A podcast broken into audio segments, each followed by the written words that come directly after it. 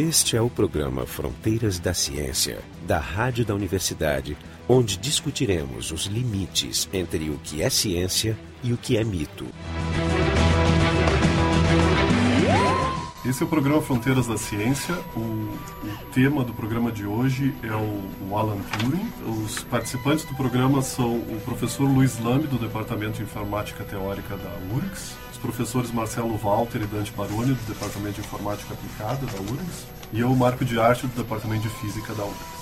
Esse é o ano internacional do Alan Turing. Os, os participantes vão esclarecer mais o que isso significa. Não sei se é verdade, depois vocês me corrijam ou não, mas o Alan Turing é o Isaac Newton da ciência da computação. Então ele é uma figura, vamos dizer, muito importante para a área. Esse ano se completaria 100 anos do nascimento dele e por isso a homenagem. Então eu queria começar perguntando o Lambi aí, Luiz Lambi, falando um pouquinho sobre a importância do... Então, como o Marco colocou, este ano marca o centenário de nascimento do Alan Turing, que é cientista considerado pai da ciência da computação pelas contribuições científicas que ele fez à área, tanto de computação quanto de inteligência artificial. Essas comemorações estão ocorrendo no mundo inteiro, coordenadas a partir da Inglaterra, onde o Turing nasceu e estudou. Então, antes de eu entrar um pouco na parte mais da contribuição científica, digamos assim, do Turing, eu acho que o professor Dante, o professor Marcelo, poderiam dar uma breve introdução sobre as atividades que nós teremos aqui na URGS divulgando a importância do trabalho do Turing para toda a comunidade. Sabendo então do papel que a nossa universidade tem na área de computação no Brasil, nós não poderíamos ficar ausentes das comemorações, desse marco das comemorações do centenário de nascimento de Alan Turing, de tal forma que de 10 de setembro de 2012 até 11 de janeiro de 2013, no Museu da Universidade, nós estaremos fazendo uma exposição intitulada Alan Turing, Legados para a Computação e para a Humanidade, em que vários aspectos, não só da contribuição dele para a ciência como um todo, para a ciência da computação, como também o papel muito importante que ele teve na, na Segunda Guerra Mundial. Foi um herói de guerra, né? Foi um, um herói da, da, Segunda Guerra não, Mundial. Não por, pela força bruta, mas pela cabeça. Exatamente, pela inteligência, né? Isso vai ser, então, ba bastante destacado. E, de uma certa maneira, para chamar mais atenção para a área de computação, para as engenharias, para a área de exatas, física, matemática e outras, nós também estaremos relacionando a essa exposição uma competição nacional de vídeos para alunos do ensino médio e que nós teremos também capacitação em tecnologias de animação por computador. E a partir dessa, dessas tecnologias e conhecimentos os alunos vão poder produzir vídeos sobre a questão da ciência e tecnologia no Brasil. E, ter, e teremos também um concurso Codebreaker, que é quebra de código, que também será coordenado pelo professor Raul Weber, que é uma grande autoridade em criptografia no estado e no país, que também nós estaremos então estimulando que alunos universitários possam também, digamos assim, desenvolver os seus dons na área de criptografia. É, quer dizer, vocês propõem um, alguma informação que está criptografada e isso tem que ser tem que ser descoberto por alguém. Exatamente, assim. tudo pela internet, tudo vai ser vários desafios vão sendo colocados de tal forma que possa haver um avanço também nessa área de criptografia e muito em cima uh, de como o Turing pensava a criptografia na época dele. Então tem todo um lado da história da ciência também. É, quer dizer, a pessoa, a pessoa vai entrar nesse site e vai e não vai só ver o, que, o desafio, mas também ele vai ter acesso a, a instrumentos que o ajudam a, a... Exatamente, essa que é a ideia que também haja... É educativo, é um desafio, mas é educativo. Parte desse, das atividades do ano de Turing, então a gente pensou também para complementar essas atividades que o, que o Dante já mencionou, um ciclo de palestras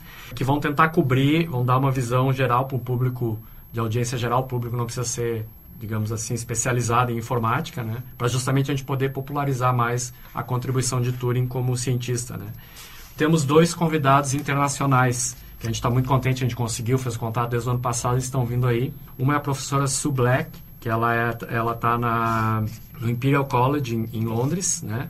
E ela vai falar, ela fez uma campanha na Inglaterra para conseguir recuperar o local onde o Turing trabalhou então o Turing nessa parte de, de codificação da máquina Enigma, ele trabalhou num centro lá que estava abandonado e ela fez uma campanha de restauração desse centro. Ah, ela vai falar, então. Restauraram, ela conseguiu o apoio do, do Google, inclusive, né? Ah, sim, eu me enganei, ela não tá, ela tá no University College London, né? No Imperial College, tá, desculpa. E, inclusive ela foi eleita lá no, pelo jornal inglês a personalidade mais, uh, como é, influente, no Twitter na área de ciência e tecnologia, né? E ela vem aí em setembro.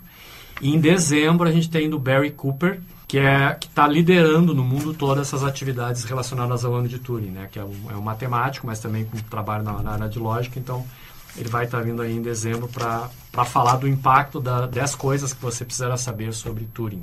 Então, eu já estou um suspenso danado para quem ouve o programa. Quem é o Alan Turing? Turing é um... Ele fez a sua graduação em matemática na Universidade de Cambridge, concluindo né, em 1935. Ele é inglês, nasceu na cidade de Londres. Ele estudou um problema muito importante na sua época, na década de 30, que era o problema da decisão proposto por Hilbert. Não, o que, que é esse problema da decisão? Hilbert era um matemático muito influente, influenciou toda a matemática do século XX, tem resultados que teve, tiveram impacto em toda a ciência, inclusive na física. E o Hilbert, uma das questões que ele perguntou é se era possível definir um procedimento genérico que para qualquer afirmação matemática, qualquer afirmação, asserção matemática se colocasse, que se formulasse no sistema, se era possível desenvolver uma forma genérica, mecânica de resolver, verificar se essa asserção é verdadeira ou falsa. A ideia de que todo teorema podia ser provado automaticamente. Exato, através, digamos assim, de um cérebro eletrônico ou de Isso. um cérebro mecânico. Se existe uma forma automática de, ao invés de nós seres humanos temos que dedicar o nosso raciocínio, nosso cérebro, nossa cognição para resolver problemas. O Hilbert perguntou, grosseiramente, né, eu estou tentando traduzir aqui para o ouvinte leigo,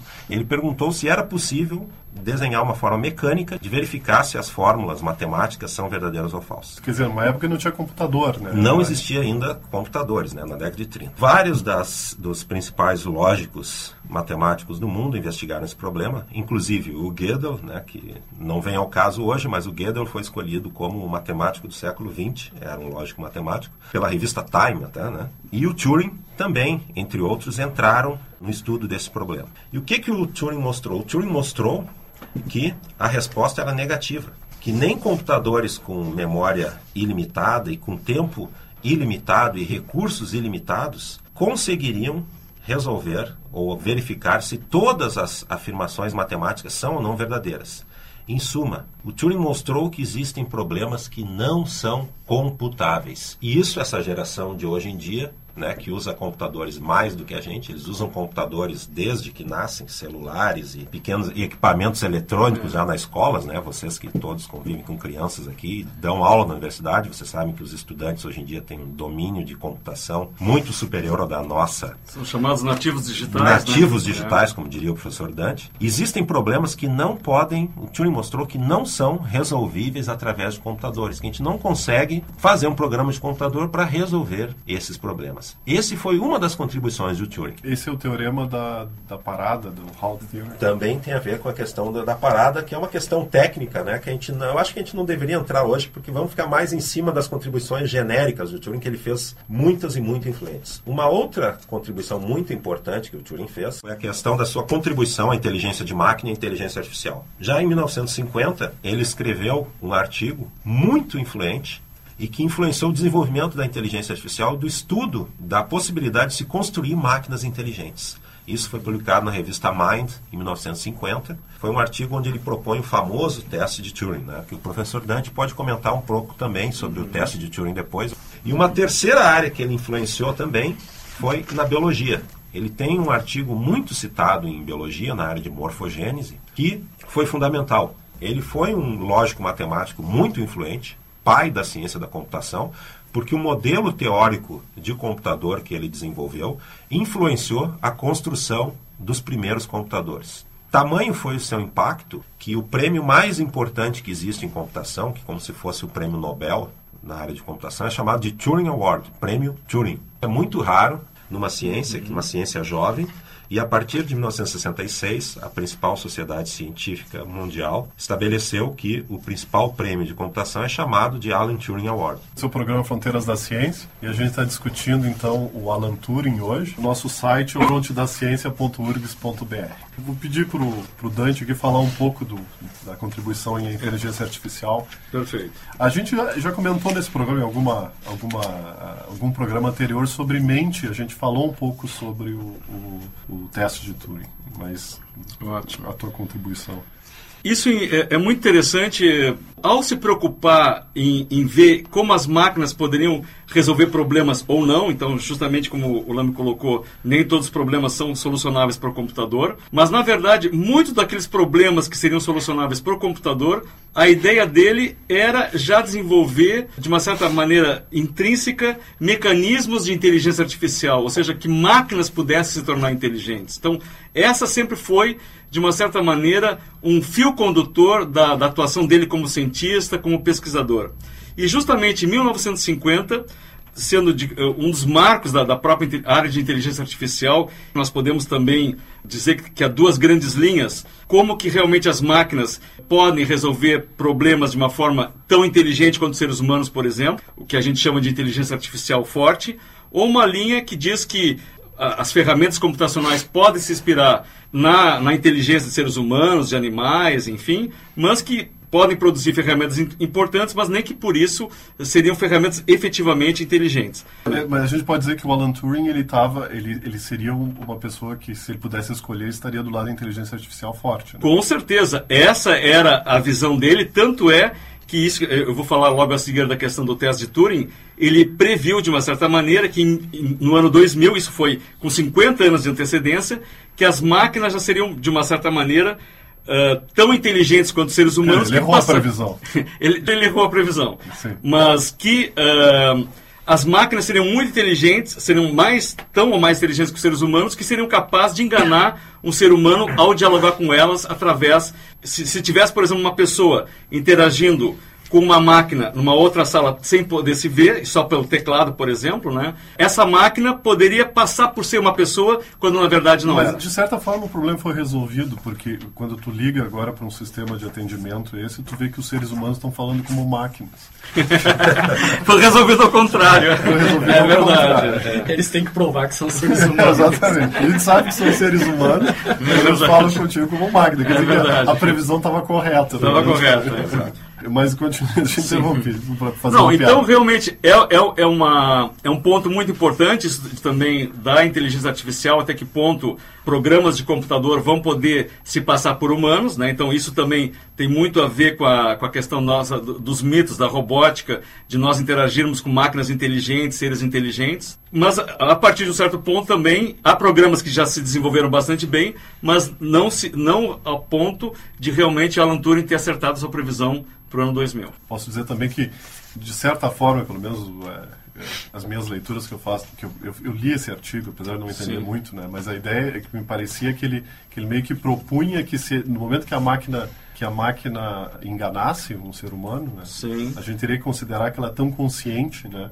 como, como o ser humano. Então ela passaria a ter, a ter esse status de ser tão consciente quanto o ser humano. É, e aí, é, aí marca realmente uma questão fundamental a questão da consciência, porque no momento que nós formos pensar numa inteligência artificial forte que eventualmente possa desenvolver uma consciência intrínseca, aí tem que vir muito essa questão da discussão ética. Da ética, exatamente. exatamente. Que também nós vamos abordar nessa exposição Alan Turing, Legados para a Computação e para a Humanidade. Agora eu vou ir para o Marcelo. Como é, que, como é que um cara que trabalha com computador o, Alan Turing que faz teoremas sobre se coisas são computáveis, se não são computáveis, que desenvolve computador, que quebra códigos, como é que ele acaba trabalhando com biologia? Né? Qual é a ligação? Pois é, é, isso já no final da, da carreira dele, então dois anos antes, um pouco antes dele, dele morrer, ele começou a se interessar por aplicações. Então agora ele tinha essa máquina maravilhosa, o que, que eu vou começar a fazer com ela, né? Quer dizer, já fazia coisas e a, elas foram usadas na decodificação, mas ele também começou a se interessar... Quer dizer, são proto-computadores, essa máquina que tu fala são computadores? São computadores, eles já tinham construído os primeiros, começaram a construir os primeiros cérebros eletrônicos, aquelas coisas enorme, gigantescas, né? enormes, né? Que já conseguiam resolver problemas principalmente matemáticos, né? Então ele se volta para um problema da biologia, que é o problema de formação de padrões, como é que as formas surgem tanto formas estruturais quanto formas visuais. E eu tive contato com isso de uma maneira no meu doutorado. Eu comecei a investigar em computação gráfica pelagens de mamíferos. Tipo, ah, é, por que, que a zebra é como a zebra? Por, por que, que, que, a girafa é daquele jeito, o tigre, etc. E aí eu fui estudar e tinha surgido um ano antes, eu comecei isso em 91, um paper em computação gráfica que usava uma teoria chamada reação de fusão. Para minha surpresa, eu fui lá ler a reação de fusão e mencionava o Turing. Aí eu penso assim, mas vem cá, esse cara não pode ser o mesmo Turing. Esse cara fez uma contribuição lá fantástica lá atrás e agora o cara E aí era o mesmo Turing, para minha surpresa, né? E eu brinco com o pessoal de, de IA que o paper dele mais citado não é o de do Turing Machine, 1950, é, que é né? o do Google Scholar, 5.809 referências do Chemical Bas- Basis of Morphogenesis. É uma ideia fantástica porque ela quebra a, a, a lógica que a gente tem de difusão de, de homogeneizar. Então ele propõe um sistema de reação e difusão que isso no, no equilíbrio propõe uma, dois, dois elementos químicos rapidamente interagindo e isso vai evoluindo no tempo. Eu modelo isso com um conjunto de equações quando a coisa estabilizar, eu mapeio a concentração desses elementos para cores, por exemplo, e aí eu consigo modelar bolotas, consigo modelar listas, consigo modelar diversos Sim, padrões. o, que é interessante é que a, a ideia propõe que tu tens um, um processo físico, que é essa a reação e a difusão. Para o leigo, a reação é quando você tem duas substâncias químicas que, que interagem. Elas sofrem, por contato, elas sofrem uma transformação que pode eliminar uma delas ou pode criar uma nova substância. Isso, isso é a parte de reação do, do modelo esse. A parte de difusão é que essas substâncias elas se movem né? Num- por exemplo, numa- num- no meio líquido elas podem elas podem se mover assim quando, quando uma gota uma gota de tinta você pinga uma gota de tinta num copo com o tempo essa gota de tinta se espalha pelo copo isso a gente chama de difusão a mistura dessas duas coisas é que o Marcelo está se referindo e um modelo que tem reação e difusão junto que ele mencionou sobre homogeneidade significa que se você pinga uma gota de tinta vermelha no copo e espera um pouquinho, ao final do de alguns, alguns segundos, alguns minutos, você vai observar que o copo todo está mais ou menos da mesma cor, que é um Exato. vermelho fraco. A questão é que quando você bota a reação junto, o resultado pode ser não pode não ser homogêneo. É, e não previsível, quer dizer. E ele modelou isso naquela época para um sistema unidimensional, onde ele conseguiu, de uma situação então aleatória inicial, emergir um padrão. E um padrão de picos e vales, digamos, numa função que poderia corresponder a, a- em dois, a bidimensional a, a umas manchas. No... E isso está sendo usado até hoje para explicar pelagem de mamíferos, padrões visuais em peixes, câncer, quer dizer, tem diversas áreas que usam essa ideia de reação de fusão, claro, aí especializando o modelo para determinada área. Eu vi um recentemente em computação gráfica problema de apodrecimento de frutas, como é que eu faço? Então os caras usaram reação de fusão para modelar isso. Então uma infinidade é uma contribuição dele é muito fantástica. Então a gente vai ter também, né, vai procurar falar nesse ciclo de palestras também vamos falar um pouco dessa parte do Turing biólogo, né, que fez essa contribuição aí na biologia. Sim, sim. Uma uma outra, uma outra ah, comentário que eu queria fazer sobre, sobre a, a parte da, da formação de padrões é que, por exemplo, os padrões de uma zebra, a opção, se não existisse um mecanismo físico que gerasse esses padrões, a outra opção seria que teria que ser gerado no DNA. Então, no fundo, é um processo de computação, mas é um processo de computação que usa a lei física no meio para gerar o teu objetivo final. Ou seja, o DNA dá os parâmetros para a reação e difusão, e a reação e difusão é que gera as, as listras ou as manchas no animal. Eu trabalhei com hidras, esses enterados pequenininhos, e a gente corta eles e eles se regeneram de novo. E os modelos que explicam onde é que aparecem as pernas da hidra, onde é que aparece o pé, todos são todos modelos Reação de, de reação. Só para acrescentar, né, tem uma outra contribuição fundamental do, do Turing que foi em criptologia. Inclusive, ele teve um papel decisivo durante a Segunda Guerra Mundial e muitos dos seus artigos, durante muitos anos, foram classificados, ou seja, eles não foram abertos ao público, eles eram propriedade dos serviços de defesa ingleses, principalmente na área de criptologia e criptografia. Então, Turing foi uma pessoa altamente influente durante a Segunda Guerra Mundial. Pensa-se muito que a Segunda Guerra, ou as guerras, né, são vencidas por soldados se sacrificando em prol da, dos seus exércitos, dos seus líderes, mas muito das guerras são vencidas com inteligência. E na Segunda Guerra Mundial houve um esforço aliado, né, no caso particular do Turing, um esforço inglês, em se montar equipes que trabalhavam em criptografia para decodificar as mensagens que eram trocadas pelas forças alemãs. Sim, porque naquela época não tinha internet. Então, Então, a, existiam- a mensagem tinha que chegar na, na frente de batalha, né? E dizer pro cara para onde ele tem que ir, o que ele tá esperando, quando é que vai chegar o reforço. Perfeito, mensagens telegráficas ou transmitidas por outros mecanismos Ah, por rádio, é. mecanismos mais simples do que existe hoje em dia. E essas máquinas que geravam os códigos alemães eram extremamente complicadas, complexas de entender. Essa de é a máquina Enigma, né? A máquina é. Enigma, né? Enigma é um nome bonito, quase é parece um nome, DC é um Comics. Nome, é, um nome enigmático, né? Não, parece que o Batman... Existia um esforço muito grande, então, dos ingleses, né, num, num lugar próximo a Londres chamado Bletchley Park, onde uma série de cientistas, de matemáticos, lógicos e pessoas que tinham um bom raciocínio lógico, trabalhavam para tentar decodificar esses códigos. E o Turing teve um papel fundamental. Ele projetou, inclusive, máquinas, futuros computadores, que tinham a função de auxiliar na quebra desses códigos. Então ele teve um trabalho em criptografia, em criptologia, muito fundamental para que os ingleses tivessem um papel decisivo durante a guerra. Mas eles tinham êxito, eles conseguiam. Eles tinham êxito. Sim, eles conseguiram durante, quebrar. A partir de 1942 eles tiveram muito êxito e várias das mensagens que eram enviadas pelos líderes né, das, das forças alemãs eram quebradas e decodificadas. Isso teve papel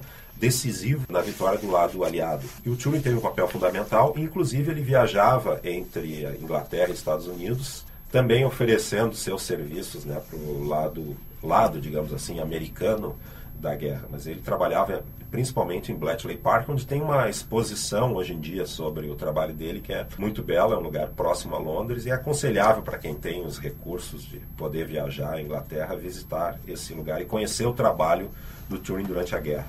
Consegue Também explicar mais ou menos como é que é, como é que é Enigma? assim? É- primeiro eles têm que saber, eles têm que saber alguma, eles tinham, eles tinham inteligência. Sim. Eles, eles- eles sabiam a forma da máquina, eles sabiam o que, que a máquina podia fazer.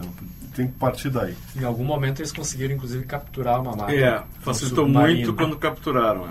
pôde facilitar. Mas basicamente ela era uma série de rotores, então era uma máquina de escrever comum. Cada vez que apertava a tecla, a pessoa que estava digitando escrevia a mensagem na linguagem normal. E essa série de rotores produzia uma série de combinações que o A combinava com o C ou com outra Assim, letra. Apertava o A e saía. Saía C. Só que a dificuldade é que cada dia esses rotores eram trocados de acordo com um livro de código que todo mundo tinha igual. Mas a chave para decodificar estava nessas falhas humanas, digamos, de começar com uma data ou começar com alguma saudação, né? Que permitia então o Turing foi a chave para ele conseguir. E, de de certa forma, vamos dizer, a, a ideia da codificação era uma ideia inteligente, mas as pessoas não se davam conta que como as mensagens tinham padrões, Claro, facilitou para decodificar. Facilitou um pouco, mas quer dizer, É. facilitar entre aspas, É. né? Porque era um trabalho que lidava com um número de combinações absurdo de símbolos, existia virtualmente dezenas, centenas de pessoas tentando quebrar esses códigos na Inglaterra. E nos Estados Unidos também, né? Até existe uma coincidência histórica aqui que o local principal nos Estados Unidos era a cidade de Dayton, em Ohio, que é a mesma cidade dos irmãos Wright, né? que para nós brasileiros foram aqueles que não inventaram o avião. então, ah, o Turing teve um papel decisivo nisso, porque o seu conhecimento de como construir dispositivos computacionais, dispositivos para executar computações, era fundamental.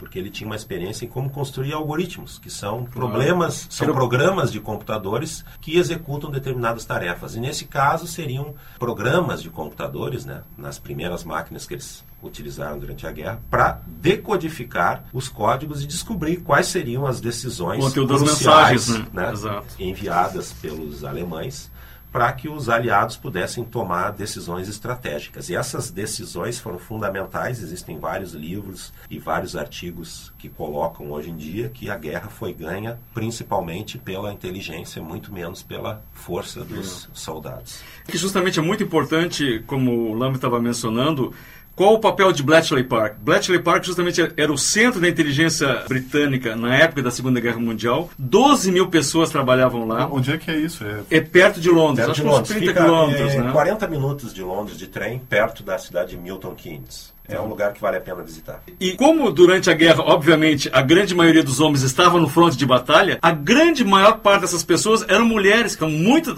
um, grande esforço na computação, de uma certa maneira, para decodificar, era feita por mulheres. E é muito interessante também que uma das nossas palestrantes, a primeira, a professora Sue Black, da University College London, eh, vai justamente falar do papel que ela mesma teve através das redes sociais, do Twitter, para salvar aquele espaço, que é um espaço muito bonito, mas que estava completamente degradado e que ia ser, digamos assim, ia ser abandonado, não ia ser restaurado. Então, é interessante porque isso é uma coisa rara, vamos dizer, na Europa, né? As pessoas em geral E, inclusive vale a pena visitar o local que existem bombs, né? Os bombs foram as primeiras máquinas que o Turing projetou para decodificar. Bombs, bomb, é bomb, é. né? Chamado de bomb, que ele projetou e trabalhou para decodificar os códigos do Enigma. Elas estão em funcionamento e durante nessa exposição eles mostram como funcionava e elas estão operacionais. E existe também uma reconstrução do Colossus, né? Que o Turing teve uma contribuição importante na construção do Colossus. Que que embora é o, que o Colossus? Colossus foi o primeiro computador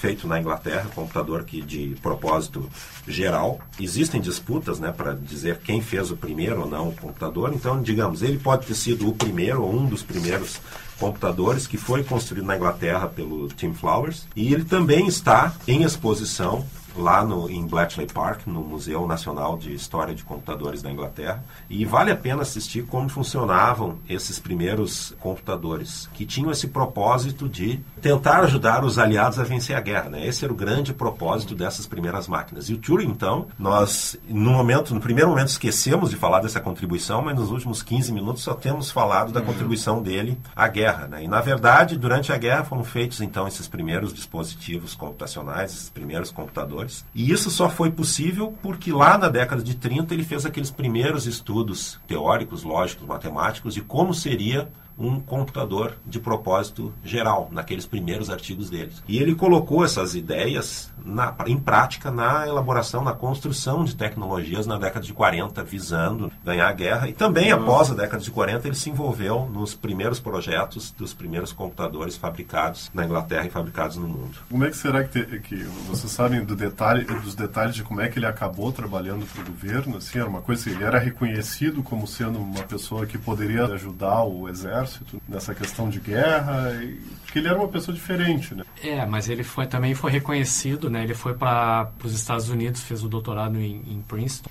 E lá essas contribuições teóricas dele chamaram atenção de volta na, na, Inglaterra e esse gênio matemático então foi, foi identificado como poderia contribuir grandemente para essa parte de... É, porque eu até vou fazer a minha crítica, vou fazer uma, uma certa crítica aqui a talvez o nosso país, né? Porque uhum. sempre quando a gente tem um grande problema, o último lugar que se busca olhar é dentro das universidades para é, resolver é, o problema. É, Esse é, um caso onde, uma, uma, época de extrema crise, como uma guerra, que vai lá e busca uma pessoa talentos, né? Uma Exatamente. pessoa da academia. O Marcelo lembrou essa questão de Princeton, né? Na década de 30, vários refugiados europeus, né, principalmente judeus, foram para Princeton. E ele conviveu muito com essas pessoas, conviveu muito com Gödel, que foi um lógico matemático influente, que o Gödel era um matemático que era o parceiro de caminhadas do Einstein. Né? Era a pessoa mais respeitada em Princeton pelo Einstein, era o Gödel. Né? Então, Gödel foi um, um lógico fundamental na, no século XX. E o Gödel também foi muito importante na disseminação do trabalho do Turing. A análise do Turing de, de computabilidade, ela teve também muito sucesso, porque o Gödel foi um das, uma das pessoas que defendeu que a formalização e a solução que ele deu para o problema da decisão de Hilbert era a solução definitiva, porque era uma solução onde ele colocava de forma sistemática que problemas poderiam ou não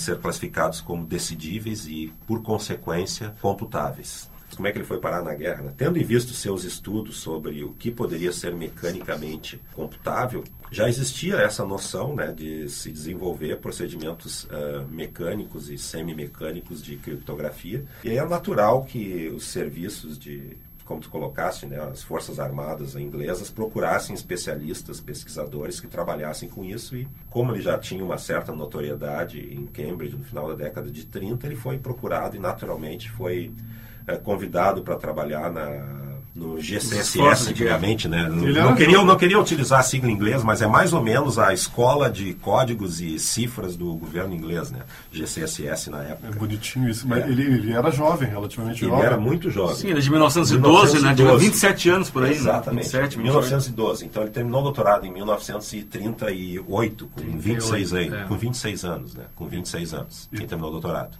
Isso em 1938. E os esforços de guerra em torno de 1940, com 28, 30 anos, ele já estava fortemente envolvido nessa questão da criptografia, construção dos primeiros dispositivos automáticos, dos primeiros computadores para trabalhar em criptografia e criptanálises, né, na análise de, de códigos.